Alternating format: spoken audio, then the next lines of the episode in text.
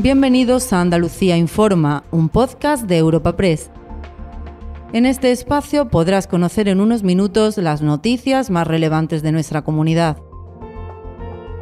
Hoy es 23 de octubre y estas son algunas de las informaciones más destacadas en nuestra agencia.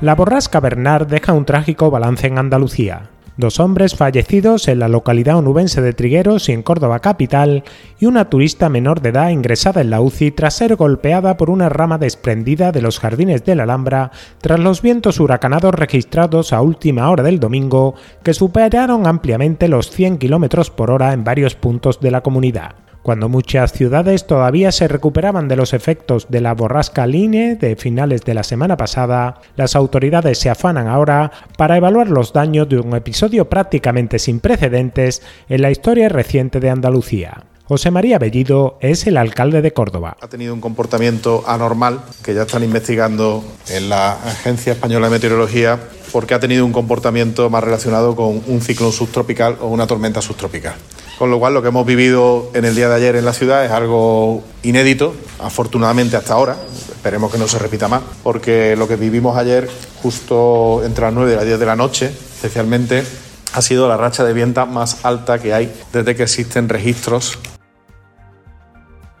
la crónica de sucesos no se limita al temporal y abre semana con nuevos episodios de violencia de género, esta vez en la provincia de Málaga. La Policía Nacional ha detenido a cinco menores acusados de agresión sexual a otra adolescente en un descampado y una vivienda de la capital costasoleña. Y en Estepona, un juez ha enviado a prisión a un hombre de 37 años por rociar con gasolina a su pareja y prender fuego a la vivienda con ella dentro junto a su hija menor de edad, que pudieron ser auxiliadas por los vecinos. Así se sucedieron los hechos según una portavoz policial. El suceso se desencadenó cuando una de las víctimas comunicó a su pareja su intención de poner fin a la relación que ambos mantenían desde hacía dos años, a lo que el varón reaccionó golpeando a la mujer, rociándola junto a hija con el combustible y prendiendo fuego a la vivienda con un cigarrillo. Las perjudicadas, que pudieron abandonar la vivienda antes de ser alcanzadas por el fuego, fueron acompañadas por los agentes de la UFAM a un centro médico, para posteriormente presentar la correspondiente denuncia y ser trasladadas a una casa de acogida.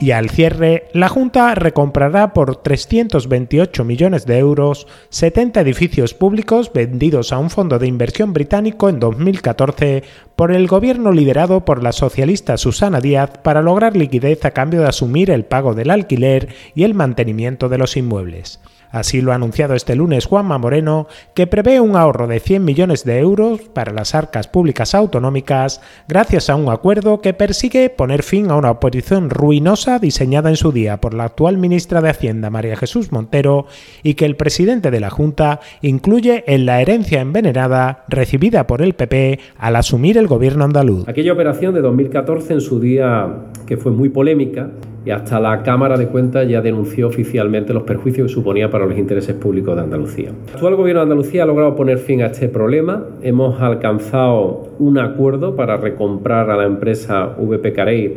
eh, que es la actual propietaria de los edificios, los 70 inmuebles de los que en su día se desprendió la Junta de Andalucía en esa operación, que no le hemos visto todavía ni los pies ni la cabeza, y acabando así con otra de las herencias, que es una herencia envenenada.